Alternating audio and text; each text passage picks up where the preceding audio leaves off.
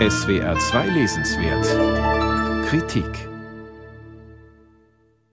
Eine Polizeistation in einem französischen Städtchen am Atlantik. Dort sitzt Laura Lecor, eine Frau Anfang 20, zwei Polizisten gegenüber, die ihre Anzeige aufnehmen. Doch die beiden Beamte sind skeptisch, können kaum glauben, was sie da hören. Laura Lecor hatte einige Jahre als Model gearbeitet, war damals mit 16 vom Schulhof weg engagiert und damit frühzeitig in die Erwachsenenwelt katapultiert worden. Nun will sie in ihrer Heimatstadt neu anfangen und ihr Vater Max Lecor versucht, ihr dabei zu helfen.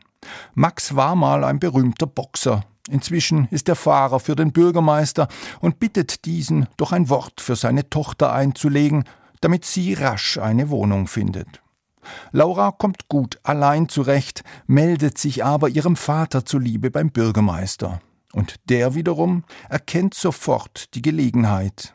Er vermittelt der jungen Frau eine Wohnung und sogar einen Job im örtlichen Casino und nötigt Laura dafür zum Sex. Die nimmt es als Teil eines Deals hin, der ihr auch in ihrem Leben als Model schon begegnete und rutscht so in ein kompliziertes Abhängigkeitsverhältnis. Lauras Vater Max ahnt davon nichts. Und als er es erfährt, bricht für ihn eine Welt zusammen. Er fühlt sich schuldig und hintergangen. Schlechte Voraussetzungen für einen letzten Boxkampf, für den seit Wochen auf Plakaten in der Stadt geworben wird. Max hat einen alten Rivalen herausgefordert. Der Kampf endet in einem Fiasko. Sein Gegner, begreift Max schließlich, ist ein anderer. Nun mag diese Geschichte um toxische Männlichkeit auf den ersten Blick vielleicht etwas gewollt, konstruiert und absehbar wirken, doch der 1973 im bretonischen Brest geborene, inzwischen meist in Tours lebende Tanguy Viel schafft es, daraus eine schillernde, hochkonzentrierte, tatsächlich auch überraschende Erzählung zu machen. Dafür reichen ihm übrigens schlanke 154 Seiten, auf denen der Autor seinen Stoff nun nicht eins zu eins, sondern auf mehreren Ebenen ausbreitet. Da ist zunächst, was Laura in furchtloser Offenheit den Polizisten erzählt.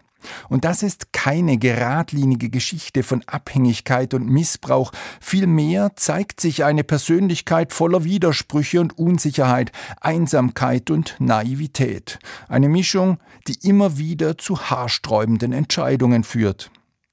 Mit großer Sensibilität und leisem Humor fängt Viel kleinste Schwingungen ein und kommentiert sie bildreich, thematisiert zudem immer wieder das Erzählen selbst. So sorgt er für Abstand, ein literarischer Trick, mit dem Viel schon gelegentlich gearbeitet hat. Was ihn beim Schreiben wirklich interessiere, sagte Viel einmal, sei nicht der rohe Handlungsstoff, sondern der Prozess der Verwandlung von einer komplizierten intellektuellen Problematik hin zur Einfachheit der Dinge. Das gelingt ihm auch hier großartig, indem er die Situation von einer jungen Frau, die teilweise über sich selbst staunt, erörtern und einen Boxer Probleme auf seine Art lösen lässt. Im Zentrum aber stehen selbstbewusste Männer, die sich ihrer Netzwerke sicher sind. Der Staatsanwalt ist darauf bedacht, den Fall juristisch klein zu kochen. Der Bürgermeister ist ein von Gier getriebener Egomane, ein Strippenzieher, der Deals demokratischen Prozessen vorzieht und damit prompt Karriere macht.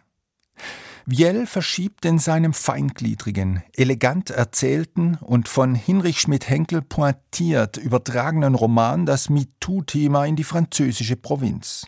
Dabei gelingt es ihm, gerade auch die gesellschaftliche Dimension aus Konventionen, Vorurteilen und Ignoranz fassbar zu machen. Denn die wankelmütige Öffentlichkeit interessiert sich für den Skandal, aber nicht unbedingt für die Strukturen. Tanguy Viel, das Mädchen, das man ruft, aus dem Französischen von Hinrich Schmidt-Henkel, Wagenbach Verlag, 154 Seiten, 20 Euro.